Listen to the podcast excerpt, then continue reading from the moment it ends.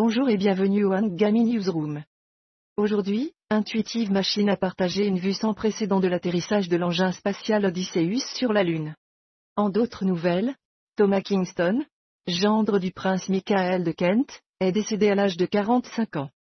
Dans la région du Moyen-Orient, les pourparlers de cesser le feu entre Israël et le Hamas à Gaza se poursuivent alors qu'une crise humanitaire sévit. Des responsables de Gaza ont signalé deux décès supplémentaires d'enfants dus à la malnutrition, soulignant l'urgence de la situation.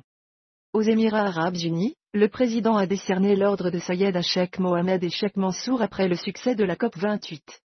En affaires, Hong Kong a décidé de supprimer des restrictions immobilières en place depuis une décennie pour stimuler son économie en difficulté. Dans le domaine de la technologie, Apple aurait annulé ses travaux sur une voiture électrique, selon des rapports. Passant au sport, Anthony Kim, qui avait mystérieusement disparu du golf il y a 12 ans, est confirmé faire son retour par Live Golf. Enfin, dans le monde du divertissement, le comédien et star de Curb Your Enthusiasm, Richard Lewis, est décédé à l'âge de 76 ans. C'est tout pour les actualités de ce matin. Restez à l'écoute pour plus de mises à jour. Passons à notre interview. Accueillons l'éditeur en chef. Pouvez-vous nous expliquer les préoccupations exprimées par le Premier ministre concernant les manifestations qui dégénèrent en règne de la foule? Et comment cela affecte les droits de manifester pacifiquement? Une question pour vous, comment le gouvernement prévoit-il de maintenir un équilibre entre le maintien de l'ordre public et le respect des libertés civiles pendant les manifestations?